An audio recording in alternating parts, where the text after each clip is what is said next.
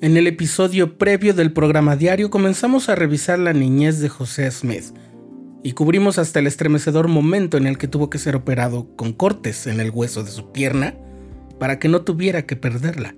Hoy continuaremos este repaso de la primavera de su vida. Estás escuchando el programa diario, presentado por el canal de los santos de la Iglesia de Jesucristo de los Santos de los Últimos Días.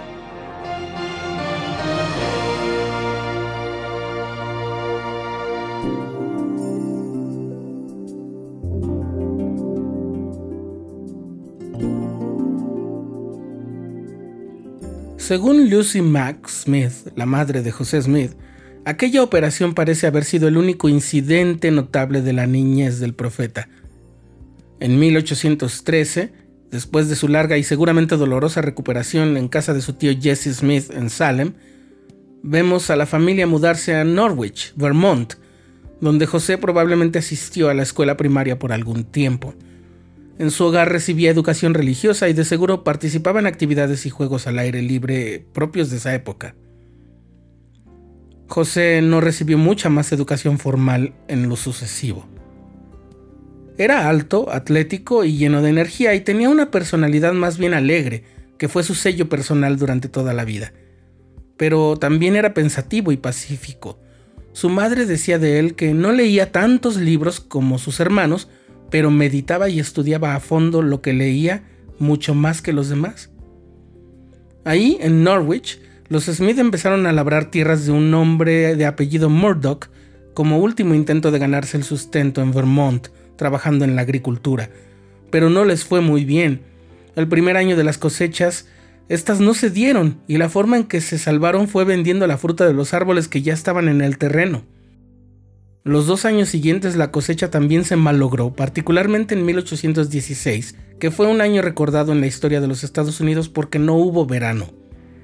Las temperaturas eran inusitadamente bajas durante casi todo el año. Muchos colonos que habían perdido cosechas año tras año abandonaron la región de Nueva Inglaterra para viajar un poco hacia el sur, entre ellos estaban los Smith.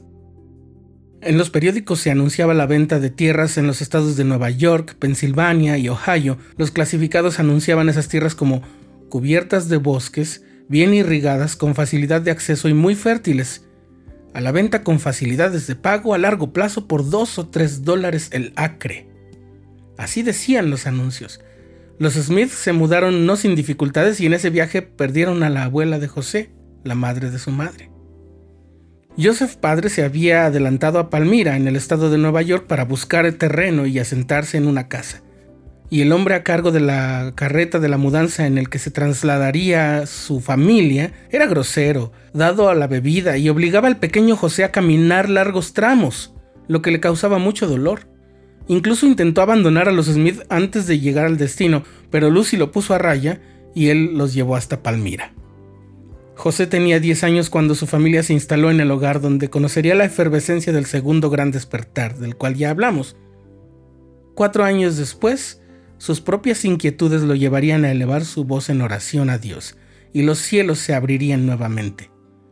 También ahí viviría el dolor de perder a su hermano Alvin por una infección fulminante. El presidente Brigham Young dijo de José Smith, en los concilios eternos, mucho antes de que se creara la tierra, fue decretado que Él sería el hombre que en esta última dispensación del mundo revelaría la palabra de Dios y recibiría en su totalidad las llaves y el poder del sacerdocio del Hijo de Dios. El Señor estaba consciente de Él, de su Padre, de sus abuelos y de sus progenitores hasta Abraham, desde Abraham hasta los del diluvio, desde los del diluvio hasta Enoch y desde Enoch hasta Adán. Él ha observado a esa familia y todo ese linaje desde su origen hasta el nacimiento de ese hombre, que fue preordenado en las eternidades para presidir esta última dispensación.